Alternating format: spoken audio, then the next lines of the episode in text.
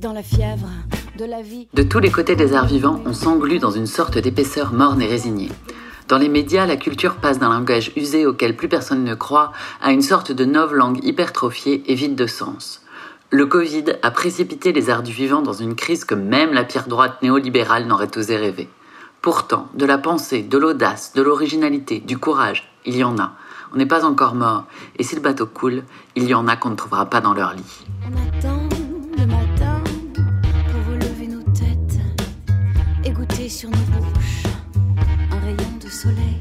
Je suis Armelle Edin, euh, directrice de Avril en septembre, qui est une société de production et de diffusion euh, de spectacles vivants que j'ai fondée en janvier 2007. Et c'est des artistes qu'on accompagne euh, au long cours sur plusieurs créations dans leur vie d'artiste. Donc voilà, là, on se bat plus que jamais. Bonjour à tous, salut Armel. Pour rentrer un peu dans le vif du sujet, comment est-ce que toi, professionnellement, tu réagis à la crise que tous les métiers qui travaillent avec la présence des gens traversent là maintenant? Qu'est-ce que tu te dis? Comment est-ce que tu réorganises ton travail? Qu'est-ce qui, selon toi, est à faire maintenant? En ce moment, ce qu'il y a à faire, c'est à donner de l'énergie, beaucoup, beaucoup, autour, pour que les choses continuent, pour que ça vive. Euh, les programmateurs, ils ont aussi beaucoup besoin de ça, et c'est ça qui va faire euh, la différence dans le travail de diffusion. Non, on va pas pouvoir caler de date en ce moment, du tout. Mais on peut euh, consolider nos liens, euh, prendre des nouvelles, identifier les endroits où, en gros, il n'y a plus rien à faire.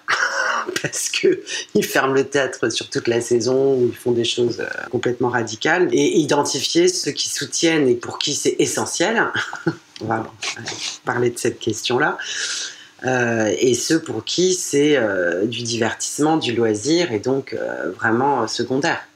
Je trouve étonnant, par exemple, que dans des grandes villes, les élus ne se soient pas déjà positionnés. Oui, oui, c'est incroyable. En fait, finalement, les élus qui se positionnent, euh, c'est juste sur les conditions euh, des contrats. Et, et finalement, il y a plein d'autres choses qui sont pas des choses administratives, qui sont juste du bon sens, du troc, de la mise à disposition. Enfin, des choses qui passent pas par euh, le financier, forcément. Parce qu'il y a tellement d'espaces vacants. C'est quand même bête parce que les créateurs, euh, il y en a qui sont bloqués en ce moment parce que ils n'ont ni les moyens ni le cerveau euh, disponible. Mais il y a aussi, il y en a aussi plein qui ont au contraire une espèce de rage de, de vivre, de créer, de rire, de, de chercher, parce que c'est la vie, la création. C'est la vie et l'avenir. Donc euh, c'est vraiment, euh, c'est là-dedans qu'il faut s'engouffrer de toute façon. Allez, hop, on a le droit de travailler, c'est bon, on, on bosse. Et puis si euh, on a le droit de répéter, normalement on n'a pas vraiment le droit de faire des réunions, bah, que tout, tout devienne répétition, et puis basta. Et on avance sur les projets, on, se réunit, on réfléchit ensemble, euh, il faut créer des, petits groupes de réflexion un peu partout, euh, à l'initiative de ceux qui ont la pêche d'organiser ça, c'est pas grand-chose. Et qu'est-ce que tu leur dis, toi, à tes artistes en ce moment quand tu, quand tu les as au téléphone et, et qui sont dans le down absolu? Je leur dis, alors ceux que j'ai le plus souvent au téléphone en ce moment, c'est ceux euh, qui font partie d'une création que j'ai maintenue et qu'on maintiendra quoi qu'il arrive, qui sortira au printemps. Et euh, s'il faut organiser une représentation privée clando, on le fera. Si au final nos dates s'annulent ou je ne sais quoi, La question ça la... sortira au printemps. Donc ces artistes-là, voilà, on a cette énergie euh, d'une création et je les rattrape avec ça Hmm. et ça marche. C'est-à-dire que ça y est, euh, ils commencent à être en ébullition, on échange, on imagine, on invente, on, prévoit ce qu'on va travailler euh, et il nous tarde d'avoir un plateau, un endroit. euh, voilà. Donc là, on est en train de rajouter des répètes en décembre puisqu'on a des dates annulées. Voilà, ils sont tous dispo. J'essaie de les rattraper avec le, voilà, la, la vie et les projets et l'année prochaine qui, on a une petite chance, j'espère qu'il va pas tourner, c'est qu'on avait beaucoup de préachats de cette création à l'automne. Je valorise la chance qu'on a, les endroits de chance qu'on a. Et j'ai besoin d'eux, moi, j'ai besoin d'eux, la boîte a besoin d'eux. euh, donc euh, ce- ce- le fait qu'on ait besoin d'eux aussi, ça, leur donne, ça leur fait du bien. Parce qu'ils se sentent inutiles à un moment donné. Et puis je leur parle ouais, des, du fait qu'il faut résister, qu'il faut... euh, voilà, que la survie, c'est de rester debout. C'est très très important de mettre ce qu'il faut en place pour ça. De se dire qu'on est tous un peu malades. enfin voilà, de, de vraiment prendre, prendre soin de, de nous, des uns des autres. J'essaye de partager des petites bonnes nouvelles, parce qu'il y en a, des idées, des lieux pour le jeune public qui se battent pour, euh, ok, annuler dans leur théâtre, mais euh, organiser ça dans les écoles avec... euh, créer des salles de spectacle. Enfin, il y a, il y a des, des trucs super comme ça qui ont eu lieu et qui les programmateurs qui résistent. Et oui, c'est ça. qui préfèrent euh, se faire à l'idée d'une nouvelle façon de travailler où bim, tac, c'est l'urgence, on annule, on rembourse son truc, on machin, on- que euh, d'anticiper, surtout pas. Pas de tuer le- les, choses qui, qui peuvent avoir lieu, qui. euh, enfin bon. Il y a des gens qui ont tenu au mois d'août, mais ils sont très très très très peu nombreux. Il y a des gens qui ont tenu jusqu'au bout et leur truc a eu lieu au final, puisque après c'était possible. Et il y a quelques villes qui ont organisé euh, très très rapidement d'un coup des événements, qui ont profité. Et c'est ça qui va être nouveau. Avant, ils avaient le temps, ils étaient toute une équipe pour préparer une saison Mhm. entière. Et ben non, là, il va falloir travailler autrement. Donc il y en a qui s'adaptent, qui vont faire des plaquettes plutôt trimestrielles désormais. Et puis il faut qu'ils apprennent à travailler vite. Alors nous, voilà, nous on essaie de, de mettre en avant le fait qu'Avril en septembre est super réactif, qu'on a tous les outils, qu'on a bim bim bim. En deux minutes, on peut euh, caler une date. On a les plannings, on a tout pour euh, bim. Il faut absolument que les gens communiquent plus que jamais, mais prennent le temps, une autre façon de communiquer. Ça enrichit énormément et ça rend fort. C'est ça qui va nous faire tenir aussi. Avec les programmateurs, par exemple, le travail de diffusion, bon, il y en a plein qui sont complètement euh, dépressifs, déjà qu'ils l'étaient souvent avant. Ça n'aide pas. Mais là, euh, bon, là, c'est passé à un autre stade. Ils sont dans quelque chose de très démoralisant parce que le nombre de reports est inconnu à ce jour et prend petit à petit toute la place de la saison prochaine. Il va rester euh, très peu de place pour des choses qui étaient déjà enclenchées. Et alors, donc ça y est, ils ont- n'ont plus rien à faire et tout est joué d'avance Et il y a plus y de a, création il y a plus de possible. place. Il y a plus de place pour tout cet élan créatif. Mm. Après, il y a un truc inédit, c'est que la crise, elle est plus totale que jamais et que personne n'est vraiment à l'abri. Donc, on peut se dire aussi que ça crée du commun. Et aussi, ça remet les choses en place. Ils réalisent que dans, dans toute cette horreur, eux, ils ont quand même leur salaire. Voilà, ils ont des structures solides derrière eux, des, des mairies, etc. Là où nous, on est ultra fragilisés. Les métiers de la production, de la, diffusion, euh, de la presse, etc. Il y a eu un phénomène très dévalorisant euh, au printemps. On était, euh, voilà, les artistes, tout le monde avait le chômage partiel. Et tous ces métiers-là, bah, que dalle, quoi, rien. Et ça a donné l'impression au grand public que c'est bon, la profession était sauvée, comme si les artistes pouvaient exister tout seuls, comme s'il n'y avait pas besoin de ces métiers-là qui sont juste essentiels pour euh, que les choses avancent et se passent. Et ça a été très, très dévalorisant, vraiment. Hmm. Donc là, il y a un, un phénomène qui se fait qui, qui fait du bien. Qui fait du bien, où les programmateurs ont réalisé, ont dû communiquer entre eux que, euh, que ces métiers-là doivent être absolument soutenus. Et par exemple, quand il y a des dédommagements pour Ouais. des dates annulées, et ben c'est assez nouveau qu'ils prévoient, ils font pas leur calcul sur juste le nombre d'artistes sur scène, Mais la prod. mais la prod aussi. Ah ben ça fait du bien. Et ils défendent ça auprès de leurs élus. Ah, voilà. Ça, ça fait du bien en termes de solidarité.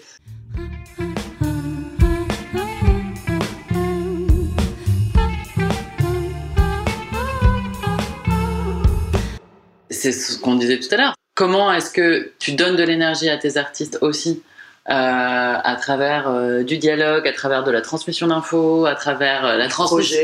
Oui, puis à travers de la transmission d'infos, du fait qu'il y en a qui baissent pas les bras non plus. Comment est-ce que c'est ça aussi à un moment donné qui va faire la différence? C'est-à-dire faire circuler du positif aussi. C'est aussi la colère qui donne de l'énergie. Hein, parce que, et il faut être en colère. Il faut absolument être en colère. C'est, c'est, pas possible, cette histoire. Et euh, bon, moi, ce qui me donne pour, euh, pour être positif, ce qui me donne de l'espoir, c'est que j'entends beaucoup de gens qui expriment, en dehors du monde du spectacle, qui expriment le fait que le spectacle vivant n'aurait jamais dû être mis dans le même sac que les bars ou les restaurants. Jamais. Ça n'a pas de sens tout le monde est justement assis dans le même sens. il y a de la hauteur sous plafond, les gens se lèvent les mains, ils n'ont pas le choix à l'entrée du hall du théâtre, même s'ils se sont lavés les mains avant. Ils le savent, c'est une convention, c'est une règle. Ils sont tous masqués. Il n'y a aucun problème dans cet endroit-là. Et donc, euh, et donc voilà, il, y en a plein qui réalisent ça, que c'est absurde, vraiment. Ce qui a posé problème, c'est qu'il y a eu cette, notion d'essentiel, ce qui devait rester ouvert. Donc, par exemple, le chocolatier, en ce moment, il est ouvert. Donc, vraiment, c'est essentiel. Bref, et, et la question s'est posée, et il y a eu un problème de vocabulaire, c'est que la culture a surtout été considérée comme du divertissement et du loisir, donc non essentiel.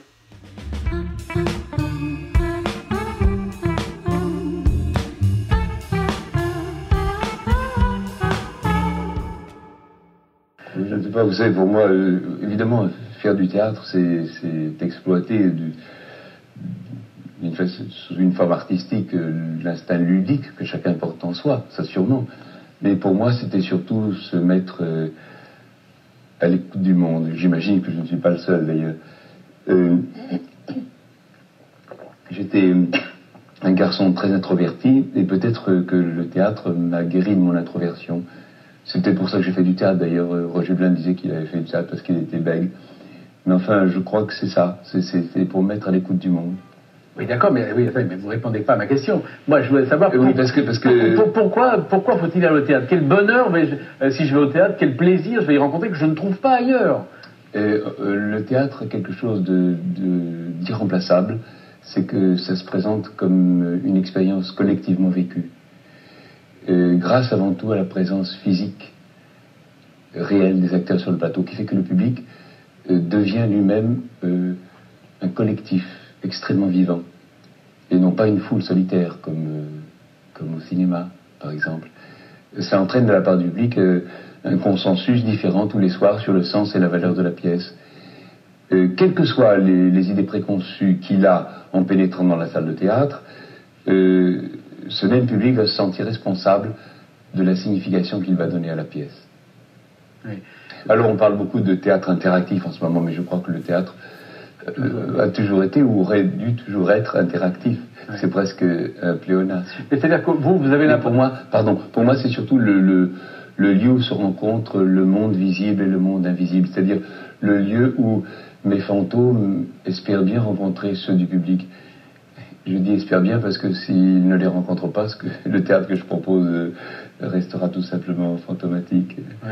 Mais enfin, tout à l'heure, je disais que oui, c'était une façon de guérir mon introversion parce qu'effectivement, euh, l'image l'image qui se présentait à moi du monde quand j'étais adolescent me semblait plutôt hostile. Et le théâtre m'a, en l'intériorisant, m'a permis d'accepter cette image, en même temps que j'extériorisais un monde intérieur qui m'habitait et qui pesait très fortement sur ma poitrine, comme chez beaucoup d'adolescents, j'imagine. Le théâtre, c'est avant tout un miroir que l'on tend au public et qui raconte, enfin, qui reflète la vie des hommes par l'expérience du langage. Et là, vraiment, j'insiste, par l'expérience, l'expérience sans cesse renouvelée du langage. Paraît-il, il n'y a de concret dans, dans la vie que le présent. Et par dérision, euh, c'est précisément le présent qui est insaisissable. Et c'est peut-être un, un des merveilleux paradoxes du théâtre, de faire que ce présent devienne saisissable, parce que le théâtre est avant tout, comme disait Damov, un temps réinventé dans un espace transfiguré. C'est insensé ce que disent euh, des gens qui commencent à vouloir euh, aider le spectacle vivant, mais qui vraiment, en fait, qui, disent voilà, il faut faire des captations, tout ça. Mais alors, euh, faire les captations, voilà, quand, quand, on fait des spectacles, en général, de toute façon pour tous les spectacles, mais il y a des spectacles où, la réaction du public fait le spectacle également. Et c'est exactement là-dessus que ça repose, c'est cet aller-retour, ce fluide et cette énergie et, ce, et ces balles envoyées entre les deux, entre le plateau et, et, la, et la salle, quoi Je sais pas si tu as vu, le théâtre de la ville a fait des spectacles en live. C'est-à-dire qu'en en fait, le spectacle était donné, Il n'y avait pas de public. il n'y avait pas de public. Non, mais. C'est-à-dire qu'en fait, les interprètes ont salué une salle vide. Ce que ça conduit les artistes à faire euh, est, est quelque part une aberration. Ouais. Et effectivement, toute cette question de comment est-ce que le numérique essaye, souvent effectivement, comme tu le disais, avec de bons sentiments, Oui, parce qu'on disait par exemple, mais par exemple pour les parents qui aiment bien emmener leur enfant au spectacle, euh, il, il pourrait y avoir une chaîne comme ça avec euh, plein de spectacles pour enfants. Mais les parents qui emmènent les enfants au spectacle, c'est pour qu'ils soient pas devant un écran. c'est pour que justement ils assistent à du vivant, du euh, fragile, du, du vivant. J'espère, dans les choses positives, que que plein de nouveaux spectateurs vont aller au spectacle. Je pense. Pour revivre ça, pour se rappeler qu'ils ils y sont allés au spectacle, mais pas souvent, et que finalement c'est vrai que c'était génial cette sensation et ce. finalement, c'est aussi rigolo parce que euh, les, tu vois, les, les représentations dans les écoles, qui étaient du coup pas très valorisées, en fait, sont aujourd'hui les seules qui tiennent. Je crois que ça peut donner lieu, euh, tout ça, à, à des nouveaux lieux de spectacle. Alors, euh, beaucoup plus roots, etc. euh, Plus, mais vraiment, euh, en revenir à la base du bah, tu peux faire spectacle presque dans n'importe quel lieu aussi. Et créer ce- cette chose euh, indispensable du lien avec le public. Tu peux aller jouer. C'est, oui, ma, ma, ma réflexion, c'était de me dire qu'il faut que les, les milieux s'intermêlent beaucoup plus dans notre société. Qu'il faut casser ces frontières de cet entre-soi aussi et aller amener la culture là où il n'y en a pas. Ça, c'est aussi des choses qu'on on doit être actif. On doit accepter ça. Il y a beaucoup de, d'artistes qui, qui travaillent dans le confort, dans, dans des habitudes, et tout ce que permet la technique de, fabuleux et de merveilleux. Mais voilà, il faut développer ça, et, par exemple dans les entreprises aussi. Aller euh, bouger des choses dans la tête des gens par, des, euh, par des propositions de spectacle euh, qui, qui n'ont pas besoin euh, de, toute une technique et qui peuvent se jouer presque n'importe où. Et est-ce que, est-ce que du coup, c'est pas aussi toute une crise, parce que cette remise en question avec laquelle je suis complètement d'accord, c'est-à-dire du coup, qu'est-ce qu'on doit transformer? Comment est-ce qu'on doit se réinventer pour pouvoir survivre aussi, pour que le jour d'après, on soit suffisamment armé pour pouvoir euh, exister dedans? C'est la crise aussi du modèle thérapeutique, je trouve. Ah, on y vient. Bah oui, parce que là, en plus, euh, économiquement, il n'est pas envisageable que l'argent euh, ne soit pas redistribué de façon plus équitable. C'est pas envisageable, mais c'est pas possible. Il y avait ce- cette euh, un peu injustice depuis voilà déjà pas mal de temps, mais là, on est juste au pied du mur. Il faut revoir ça. Et ça veut pas dire niveler par le bas. Ne soyons pas méprisants. Mais est-ce qu'aussi cette crise, du coup, vis-à-vis de ce que tu dis, vis-à-vis de la crise de sens, de la problématique aussi des théâtres, d'ailleurs, qu'ils soient nationaux, publics ou privés, parce qu'en fait, je pense que c'est le même enjeu, c'est-à-dire sans les artistes, enfin les artistes et les prods et tout- toute l'économie qui va avec, d'ailleurs, s'ils tombent, alors eux tombent aussi, parce que sans les artistes et sans les spectacles, sans les créations elles-mêmes, ils ne sont rien.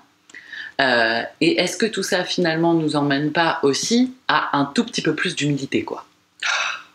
De nos métiers, de notre posture, euh, Ouais. de nos moyens. Euh, Là, ça fait penser à Peter Brook. toujours penser à ça. Bah oui, oui, bien sûr. Ouais, ouais, ouais, carrément.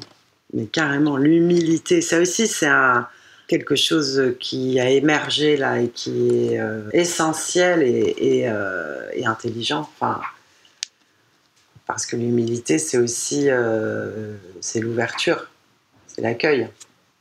À rebours des mots qu'on entend beaucoup dans les médias sur l'art et la culture, qui sont souvent des mots très hypertrophiés, tu avec des- des choses qui sont toujours très grandes.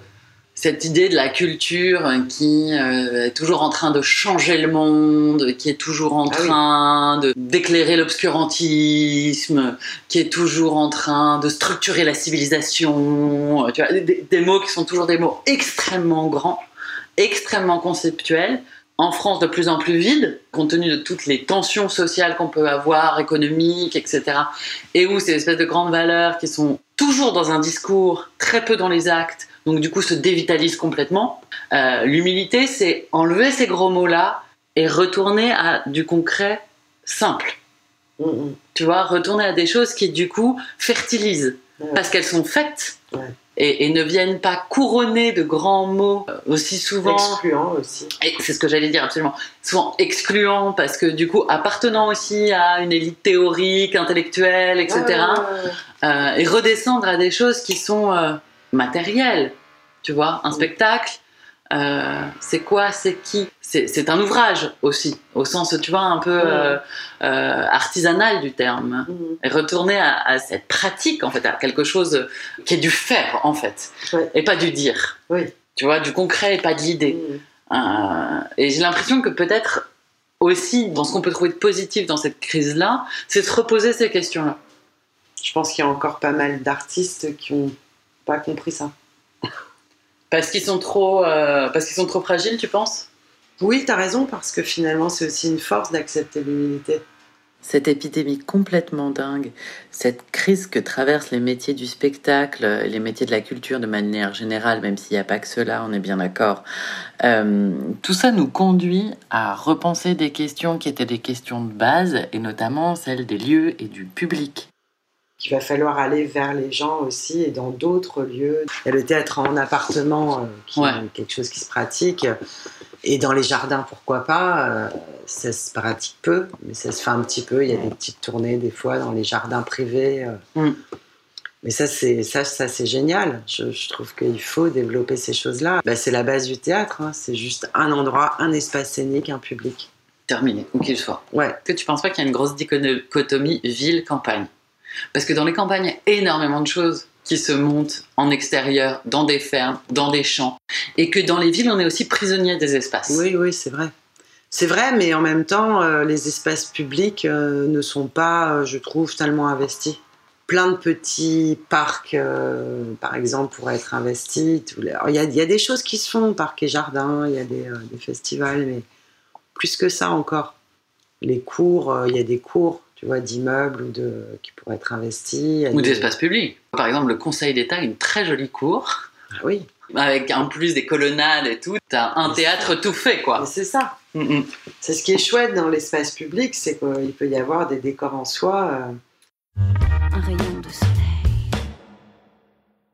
T'as pas l'impression aussi que le mur qu'on se prend là, enfin que le mur que le, le- le monde du spectacle, euh, ou en tout cas de, de tous les artistes qui travaillent avec la présence et qui ont besoin des corps pour euh, pouvoir créer et pour pouvoir restituer ce qu'ils créent aussi, parce que du coup euh, le cinéma c'est l'inverse, ils ont besoin des corps pour faire, mais une fois que c'est fait ils ont plus besoin des corps, donc c'est encore une autre histoire. Mais le mur qu'on se prend, est-ce que t'es pas d'accord qu'en fait on le voit venir depuis longtemps? Ben oui, Simplement, ça a tout précipité. c'est ça. C'est-à-dire qu'on on allait dans le mur, on le savait quand même, mais euh, on voyait ça à long terme, à des moments à moyen, parce que c'est vrai que les. Moi, monté avril en septembre en janvier 2007. Donc euh, voilà, le début de la crise, etc. Et les budgets dans la culture n'ont eu de cesse que de baisser, baisser, baisser, baisser partout en France.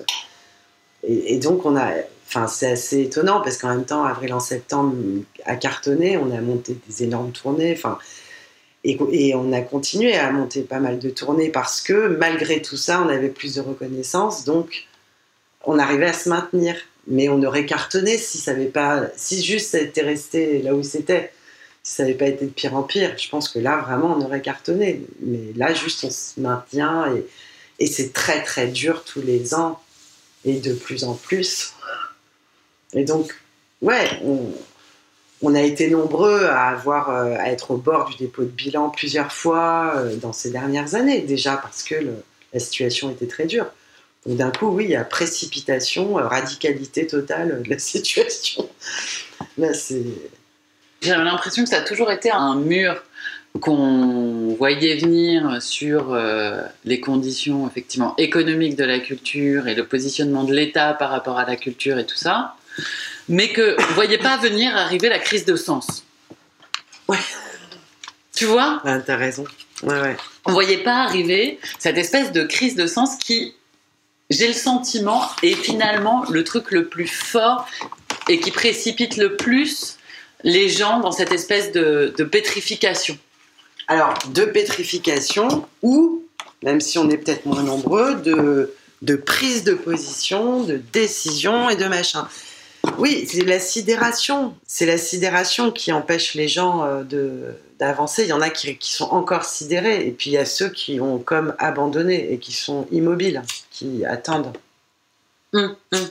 Mais tu vois, c'est cette idée que euh, t'as ceux qui attendent et qui, qui font comme les chats un peu sous les meubles quand ils ont peur qu'ils s'aplatissent là comme ça, et qui attendent que le calme revienne et qui sortiront de sous leurs meubles quand le calme reviendra, etc.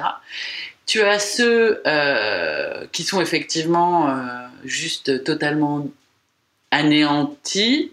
Tu as ceux qui froidement décident de changer, de se dire ok, moi c'est pas possible, là je tiendrai pas. Et d'ailleurs, c'est Oui, parce que euh, euh, enfin, tout ça est arrivé à un moment où on était tous déjà très fragilisés. Absolument. Mais il y a aussi la question du sens, c'est-à-dire que pour ceux pour lesquels le sens est là, se posera pas la question d'arrêter, tu vois. Et j'ai le sentiment qu'il y a une crise de sens dans la mesure où tu as des gens qui, d'ailleurs, quel que soit le niveau euh, de notoriété, quel que soit le niveau économique de leur crise, etc., se disent, mais en fait, pourquoi je fais tout ça? Hmm. Pourquoi je muse, je me bats, je travaille? Pourquoi je le fais? Vraiment. Hmm. Toi, tu te le dis pas? Si, si, évidemment. euh, Mais pourquoi? Moi, je, je le sais pourquoi. hein. Par-dessus tout, si je devais dire un truc, c'est pour euh, ce moment où le spectacle va commencer. Et pour ces moments de partage inouï avec le public. De ce qui se passe dans le fait de partager ce moment-là tous ensemble. Il y a des gens, je, pense, ces dernières, enfin, dans ces derniers temps, années, euh, des, des spectateurs qui se mettaient à, à aller au spectacle de façon très individualiste, un peu comme s'ils allaient au cinéma. N'empêche que, même si dans la démarche c'était ça, ils venaient juste consommer pour eux, pas pour spécialement partager un moment, n'empêche que ça se passe. Ça se passe et ça les attrape et ça les ouvre, tous ces gens qui sont plus voilà, sur eux ou individualistes, etc. Et, enfin, en tout cas, ce truc-là, ce, ce- ce- ce- c'est inouï le bonheur que ça peut, euh, le bonheur, la plénitude, l'énergie que ça peut donner.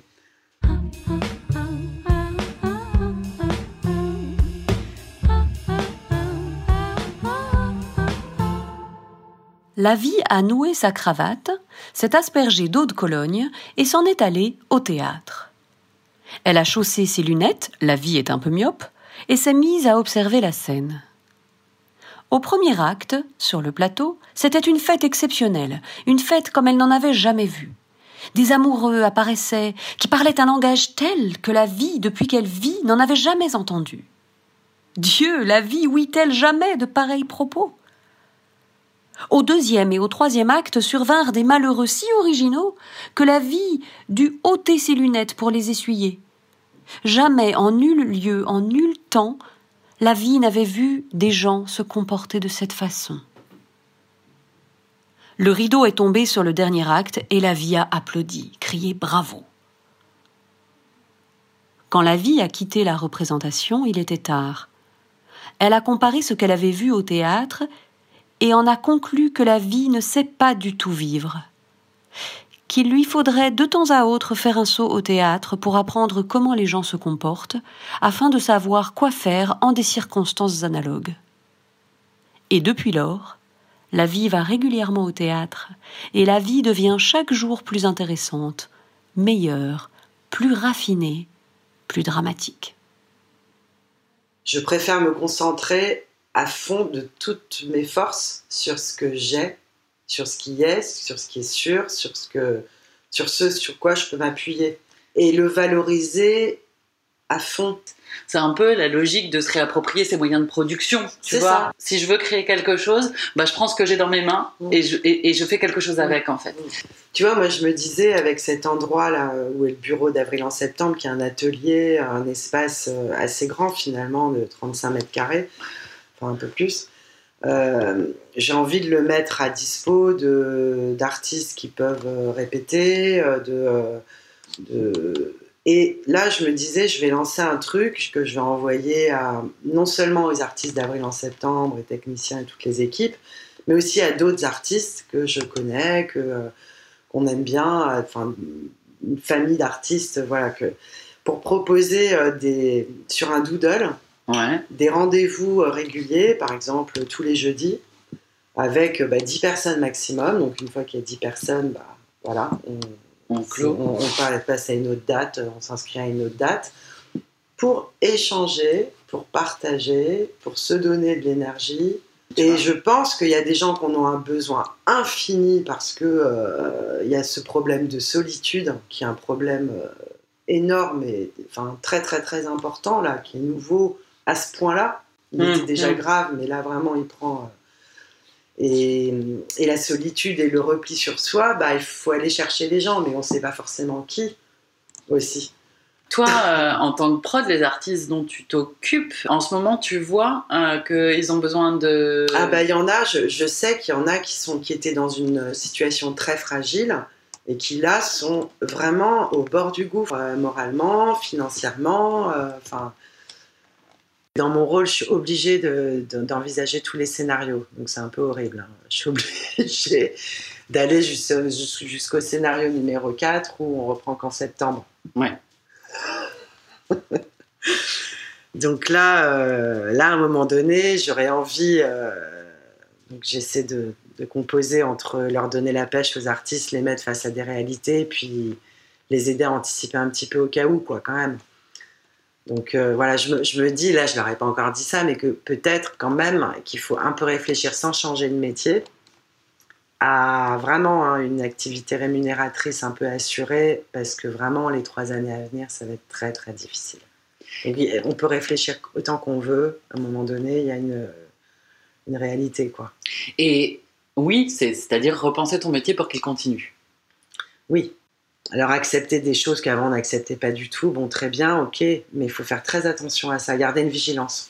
Je pense que je pensais à ce que tu disais, c'est-à-dire avoir une- à côté une activité rémunératrice. C'est des Oui. choses, c'est des choses qui existent déjà. Mm. Euh, Oui. Moi, j'ai- j'ai- je, je- je travaille aussi avec des artistes qui ont fait le choix, mais vraiment le choix, en tout en conservant une réelle exigence artistique, une vraie pratique, euh, mais de- d'arrêter d'accepter des projets euh, juste pour avoir leurs heures.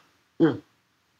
Et Et de de- préférer avoir une autre activité. exactement. Ben oui, mais ça, c'est bien, ça. Ben oui, mais du coup, on, on en revient à la crise du modèle intermittent. Et j'en connais pas mal, hein, des gens qui, qui ont vraiment fait ce choix et qui, en fait, s'en trouvent beaucoup plus heureux Ben oui, parce que sûr, ils ont- non. cachetonner, là. Ouais. ils cachetonnent plus Ouais. et du coup, ils, ils n'usent plus aussi leur. Ils ont plus l'impression de brader aussi Oui. leur exigence artistique. Oui, puis en plus, euh, dans quelque chose de plus valorisant, de ne pas faire de compromis artistique, juste pour euh, gagner de l'argent. de- Et que finalement, ce soit un vrai choix de vie de faire comme ça, de composer avec un autre métier, euh, sans que ce soit un, un compromis de vie. En fait, Ni un plus- échec, ni un renoncement. c'est plutôt au contraire euh, la décision de ne pas se, se brader ou se dévaloriser à faire des choses euh, parce qu'il s'agit quand même de soi quand on est artiste. hein, euh. Et tout ce système de la course au cachet, de, euh, de cette chose à vivre du coup qui est dure pour les artistes parce que c'est eux dont il est question. On parle des fois, on, on fustige les artistes avec leur ego, mais enfin attention quoi, hein, c'est quand même eux dont il est question quand ils bossent et quand ils se vendent, etc. Et ce truc est dur, je trouve, aussi pour les artistes. Donc, quelque part, ça peut en effet être salutaire et positif de, de faire ces choix-là, et mais il faut les anticiper un peu, là. Voilà. Donc tu penses qu'il y a quand même euh, à réfléchir sur euh, organiser euh, ces trois années de vie Ouais. qui vont être celles de la sortie de crise, Oui. de telle sorte qu'en fait une sortie de crise soit possible en fait, Oui. Sans que euh, Oui, et il faut. Alors voilà, les artistes sont beaucoup au jour le jour, mais il faut cette anticipation-là pour euh, durer, pour continuer, pour être encore là. euh, ça suffit pas de juste rester debout, Non. moralement. non, mais il ça c'est faire des choses. et ça c'est c'est ce que tu mets en place toi dans finalement dans ton soutien à eux, Mm. c'est de leur dire euh, les amis, va falloir structurer un petit peu l'avenir. Ouais, ouais. Et faites gaffe à votre modèle économique personnel. Prenez un petit peu de hauteur pour voir comment, voilà, comment ça peut tenir. voilà, ne, faut pas qu'on aille dans le mur, il faut qu'on ait cette anticipation tous. Bah, écoute, je te remercie beaucoup, Lise, pour cet entretien très riche, très, euh, très fort. Et euh, bah, je te dis à bientôt et je souhaite un bon courage à tous les auditeurs. Merci à toi Armel, c'était vraiment un plaisir de faire cette première édition de Comptoir des Abîmes en ta compagnie. Et je te souhaite que 2021 euh, voit fructifier toute ta belle énergie et tes projets. Merci à Sarah Olivier pour sa chanson Prière des nuits froides. Merci à Claire Baudouin, Ariane Bégoin, Suzanne Durocher, Laure Ollet, Pauline Jambé, Issam Kadichi et Michael Martin Badier pour la matière à penser sur le pouce. Merci à Oscar Viguier pour le visuel, à Urban Group pour les locaux, au 3coups.com et à Arte Radio pour la diff. Et à Vite pour s'extraire un peu de la bouillasse.